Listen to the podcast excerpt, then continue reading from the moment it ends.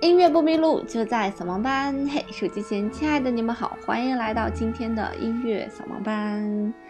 除了有音频版的音乐扫盲班，在微信公众平台搜索“音乐扫盲班”，还可以收到视频版的推送。今天呢，我们就要一起聊一聊一生必聆听的音乐当中的这个三大芭蕾舞剧之一啊，就是《睡美人》。那么这几期呢是连着做了几期跟柴可夫斯基有关系的，呃，作品也好啊，人也好，所以大家如果感兴趣的话呢，也可以去听听前两期，一期在介绍胡桃夹子，一期在介绍柴可夫斯基本人。那睡美人这个故事，想必大家已经非常非常非常非常了解了。就是有一个公主，然后她受到了诅咒，然后就沉睡了一百年，然后被王子这个吻醒，然后唤醒了，大概就是这样一个故事哈。那柴可夫斯基所改编的这个《睡美人》的这个版本呢，是取材于法国的作家叫做佩罗的童话啊。虽然这个《睡美人》的童话版本有很多呢，但是这个佩罗的这个童话是呃最受欢迎的，是大家最熟知的。所以整个的整部作品呢，它也是分成了四个部分啊。一个部分呢就是带有序幕、序曲，然后就是第一幕、第二幕、第三幕这样四个大的部分。他是在一八九零年一月份的时候呢，在呃这个圣彼得堡的马林斯基剧院进行了首演。那这部作品是怎么去创作的呢？那在九年之前呢，这个马林斯基的剧院院长啊，他就是特别想要亲自去指导一部神幻版的芭蕾舞剧，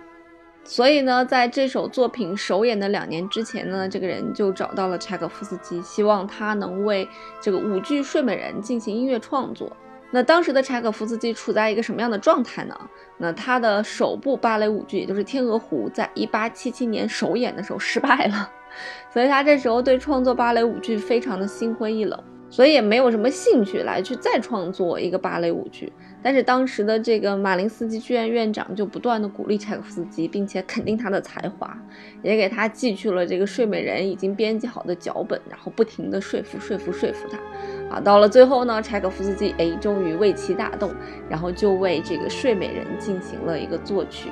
那其实《睡美人》的这个故事，它的比较完整的一个版本，就是老国王和老皇后一直没有这个诞下子嗣，然后好不容易生下了这样一个这个姑娘，就万般宠爱。所以当他们给他们的姑娘办生日 party 的时候，他们就请来了这个国家所有有头有脸的人啊，当然也包括一些天上的仙女啊。但是他们唯一忘请的一个巫婆，所以呢，这个巫婆就非常的生气啊，就来诅咒这个公主，说这个公主在她十六岁的时候将会被纺锤呢刺伤她的手指，从而就死去了。哎，这就是这个巫婆是整个贯穿我们这个作品里面非常重要的一个人物。那另外呢，还有一个比较重要的一个人物，这个人物呢叫做丁香仙子。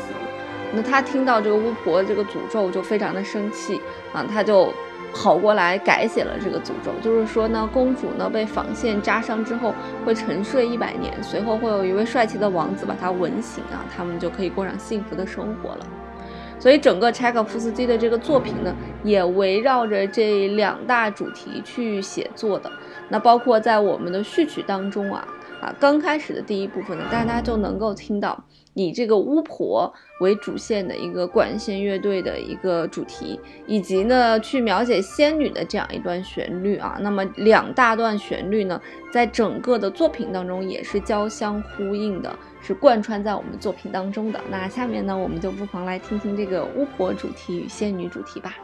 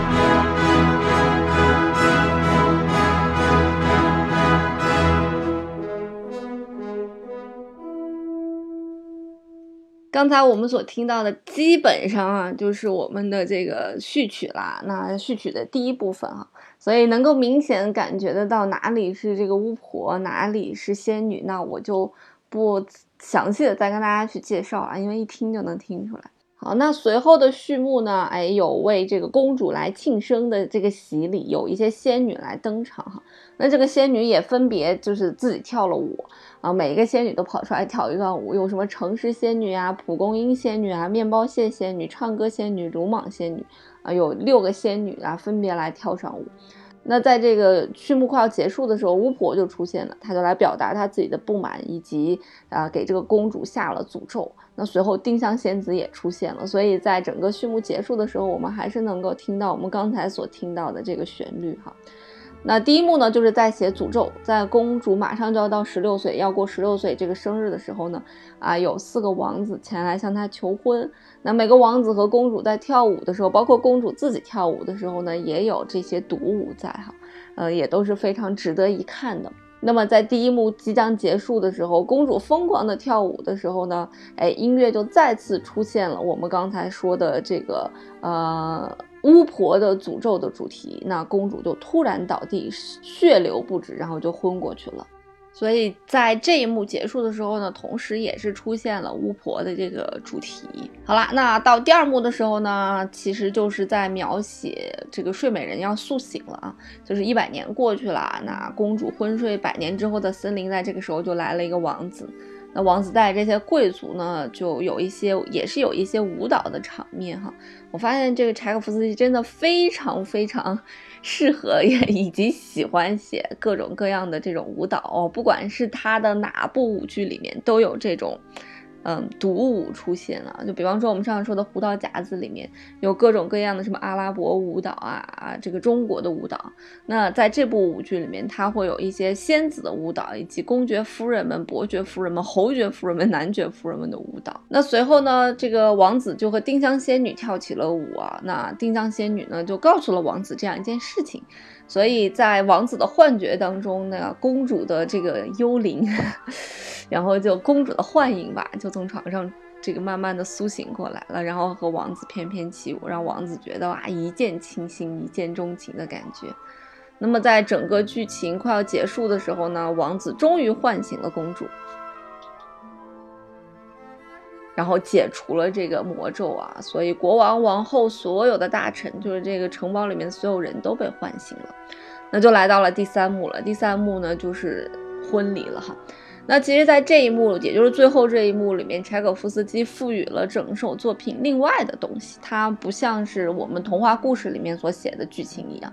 他把当时童话人物当中的很多很多人物都拿来啊，他把贝洛童话当中的很多人物都拿来了。比方说，我们会听到小红帽与狼，啊，灰姑娘与浮丘王子，穿长靴的猫，啊，小拇指与食人魔，然后包括什么欧诺华夫人，然后还有青鸟和公主，以及各种各样的精灵们。那这个第三幕当中的青鸟与公主呢，也被称作叫做蓝鸟双人舞啊，啊，这其中有一段男子的独舞，被认为是难度非常非常高的一段独舞。